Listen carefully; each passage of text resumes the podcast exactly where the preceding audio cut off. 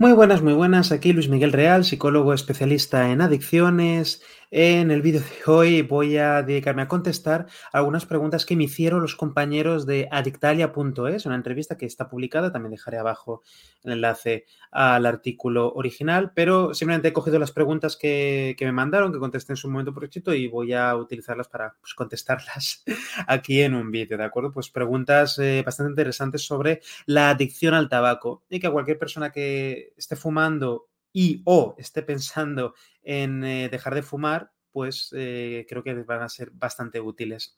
Primera pregunta. ¿Cuánto se considera que una persona es adicta al tabaco? ¿Esto está relacionado necesariamente con la cantidad de lo que fuma? Si una persona fuma tabaco, es adicta al tabaco, tiene un problema de adicción al tabaco.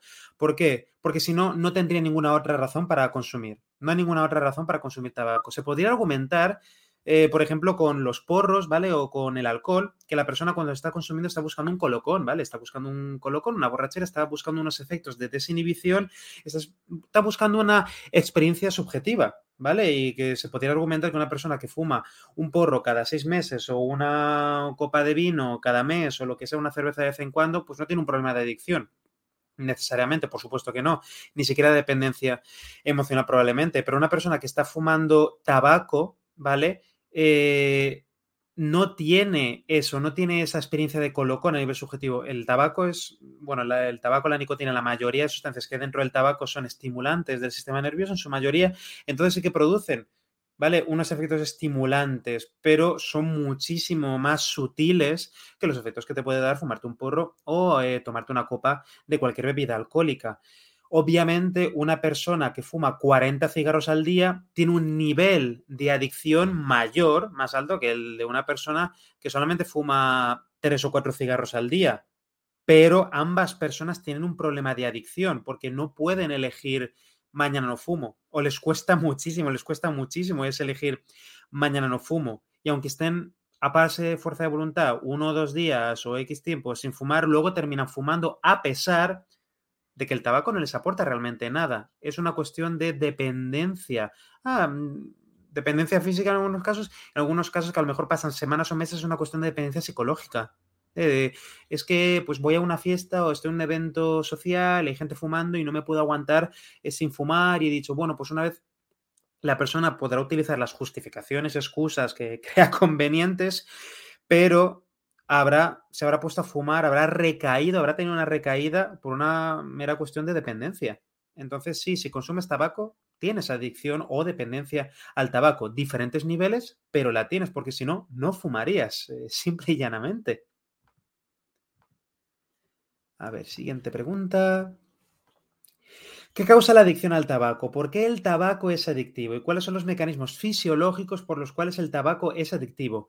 La nicotina, ¿vale? La nicotina es eh, la sustancia adictiva, es la droga principal que hay en el tabaco, ¿vale? En un cigarrillo, en tabaco hay un montón de cosas más. Habréis visto imágenes hablando sobre, o documentales que os hablan del alquitrán y amoníaco y un montón de cosas tóxicas horribles. Eh, básicamente, eh, cemento de carretera, básicamente es lo que hay pero aparte de eso está la sustancia clave que es la nicotina, ¿vale? La nicotina que contiene el tabaco es una sustancia adictiva, es una sustancia que nosotros al consumirla hace que eh, el cerebro pues experimente unos, digamos, disparos de dopamina y de otros neurotransmisores, ¿vale? no solamente la dopamina, son otros más, es una cosa mucho más compleja, pero a nivel cerebral hace que eh, nos dé un chute de algunas sustancias que están asociadas a la motivación, al refuerzo, al disfrute, etcétera, etcétera.